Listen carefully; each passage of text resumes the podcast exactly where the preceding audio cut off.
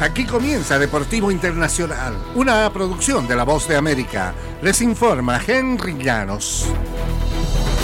En el baloncesto de la NBA, sin falsas modestias, Jason Tatum considera que es uno de los mejores jugadores de la NBA y ni siquiera una larga racha de disparos cerrados en un encuentro decisivo iba a afectar esa creencia. No obstante, una buena charla en un momento de tensión puede hacer falta para alentar incluso al jugador más confiado. Joe Mazzulla, el técnico de Boston, conversaba con Tatum a un costado de la cancha durante una pausa. Tatum recompensó al estratega los consejos tras fallar sus seis primeros triples, asestó dos de forma consecutiva que fueron claves en el cierre del partido para que los Celtics vencieran a los 76ers de Filadelfia por 95-86, obligando a que las semifinales de la Conferencia del Este regresen a Boston para el séptimo partido.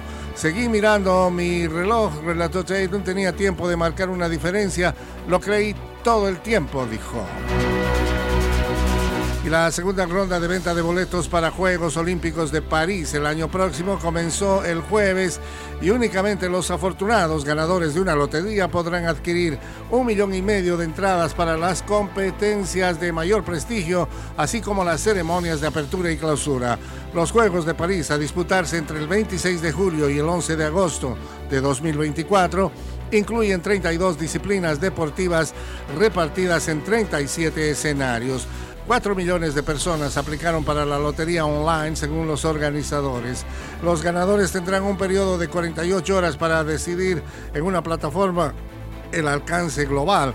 Recibirán un correo electrónico con dos días de anticipación y podrán adquirir 30 boletos por persona pero no más de seis por evento, monto que ha quedado restringido a cuatro para las finales más populares y las dos ceremonias.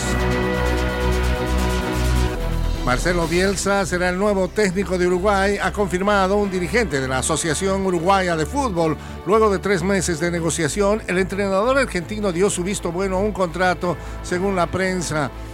Y solo falta la firma, indicó Casales, secretario de competencias del Consejo Ejecutivo de la Federación Uruguaya de Fútbol. Se prevé que Bielsa, de 67 años, viaje a Montevideo en los próximos días para ser presentado, según aumentó el dirigente. Uruguay ha estado sin un técnico permanente desde que bajo la conducción de Diego Alonso se despidió tras la primera ronda del Mundial de Qatar en diciembre pasado.